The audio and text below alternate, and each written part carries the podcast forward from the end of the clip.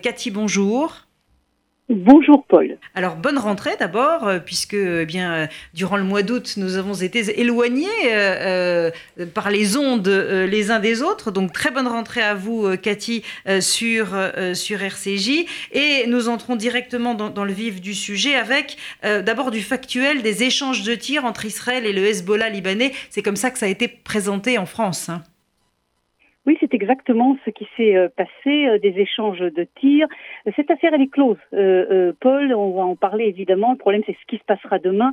Mais cette affaire est close, mais c'est une affaire qui aurait pu être très grave parce que lorsque l'on tire des missiles, que le Hezbollah tire des missiles anti-chars sur une base de l'armée israélienne qui se trouve à quelques mètres d'une localité, en, l'occurrence la localité d'Avivim, cela aurait pu tourner très très mal. Et vous savez, si c'est un, si c'est terminé sans victime du côté israélien, c'est pas un hasard. C'est pas parce qu'il y a eu de la chance ou un miracle.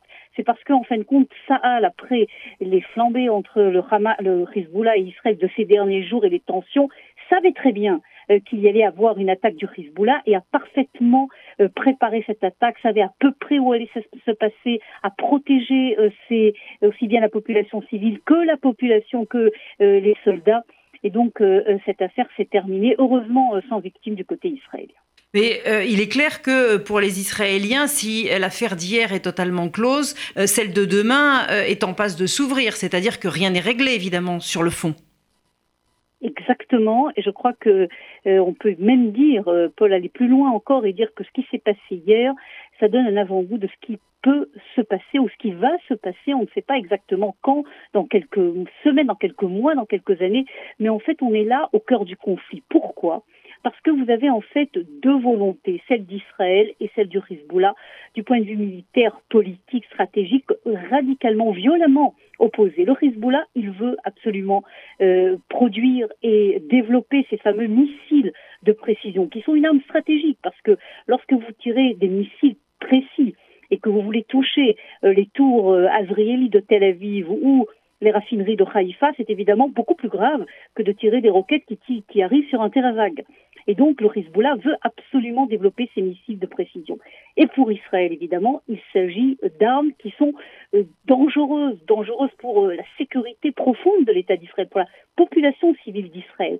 Et Israël ne voudra absolument pas euh, permettre au Hezbollah de commencer même la production de ces missiles de précision. Et c'est exactement pour ça qu'Israël a attaqué depuis quelques semaines, aussi bien en Irak, à Damas qu'à Beyrouth. Et l'opération d'hier, en fait, est une sorte de réaction, si vous voulez, du Hezbollah à ces opérations. Et comme le Hezbollah va tenter de continuer à construire ses missiles de précision et qu'Israël ne le permettra pas, eh bien, il faut attendre, s'attendre donc de nouveau à des échanges de type de ce que l'on a vu hier. Bahreïn et les Émirats arabes unis ont critiqué euh, cette attaque du euh, Hezbollah, accusant notamment les Libanais de passivité face aux agissements de euh, la puissante formation terroriste Hezbollah.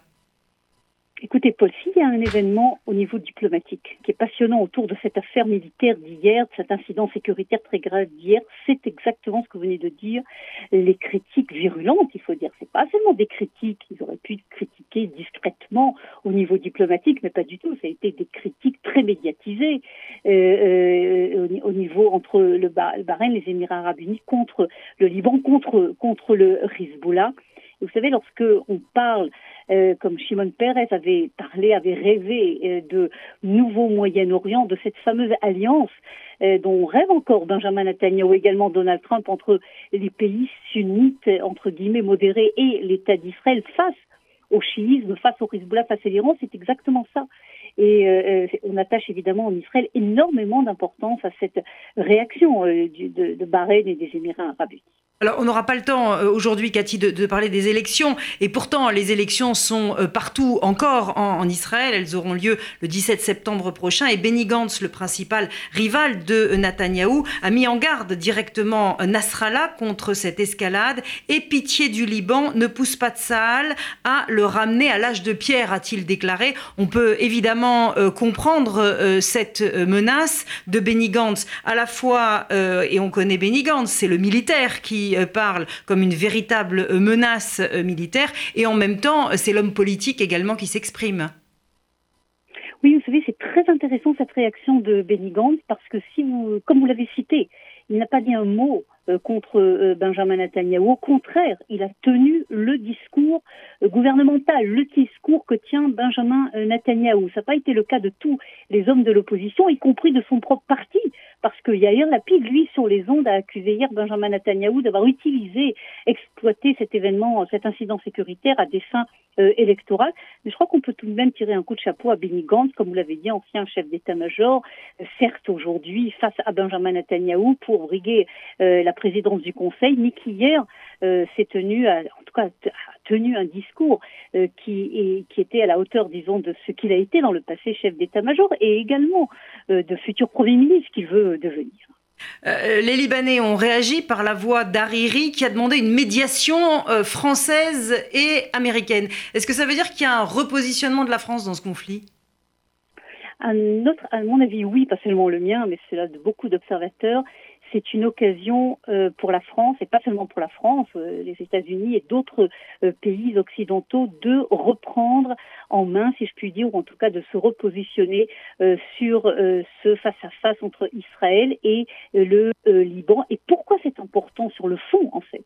C'est que le Hezbollah est d'un côté influencé évidemment et soutenu par l'Iran pour aller encore plus loin dans sa politique vindicative face à Israël, mais de l'autre côté, le Liban et le, Liban officiel, le gouvernement libanais, l'armée euh, libanaise peut avoir un rôle modérateur contre le Hezbollah et dire stop, ok, vous êtes puissant, ok, vous êtes de facto l'armée euh, libanaise, mais il y a une limite à ne pas euh, dépasser. Et le fait, si vous voulez, qu'il y ait une eu une intervention de la France face à Beyrouth, face au gouvernement libanais, peut jouer donc un rôle modérateur, en tout cas il faut l'espérer, sur le Hezbollah.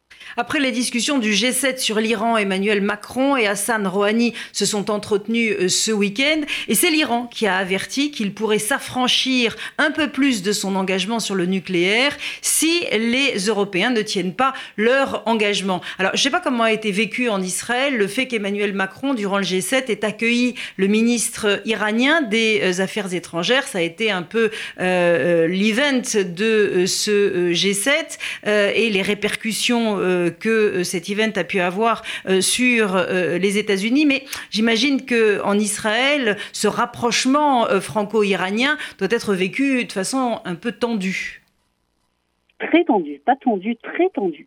Et c'est intéressant, vous savez, la différence. On a, on a entendu également Donald Trump qui veut rencontrer euh, les Iraniens. Il a dit officiellement, d'abord sur son Twitter et ensuite avec un communiqué officiel de la Maison-Blanche. Et là, on n'a pas entendu Benjamin Netanyahu dire un mot contre cette idée de Donald Trump. Par contre, euh, cette rencontre, ces, ces initiatives françaises euh, positives face à l'Iran euh, sont euh, ici très critiquées par l'Israël officiel. Hein. Je ne dis pas par l'ensemble de la presse israélienne, c'est pas le cas. Au contraire, on analyse d'une manière tente de comprendre exactement ce que veut la France, mais la diplomatie officielle israélienne a très vivement critiqué cette attitude de la France. Il y a même certains ministres, comme certains ministres du gouvernement Netanyahou, proches de Benjamin Netanyahou, qui ont fait même le parallèle avec euh, la Deuxième Guerre mondiale en disant euh, euh, la leçon du passé, la leçon du nazisme n'a pas été tenue par, n'a pas été compris par la France. Voilà que de nouveau la France veut parler avec un pays qui appelle à la destruction de l'État d'Israël. Vous voyez donc des propos véritablement très très durs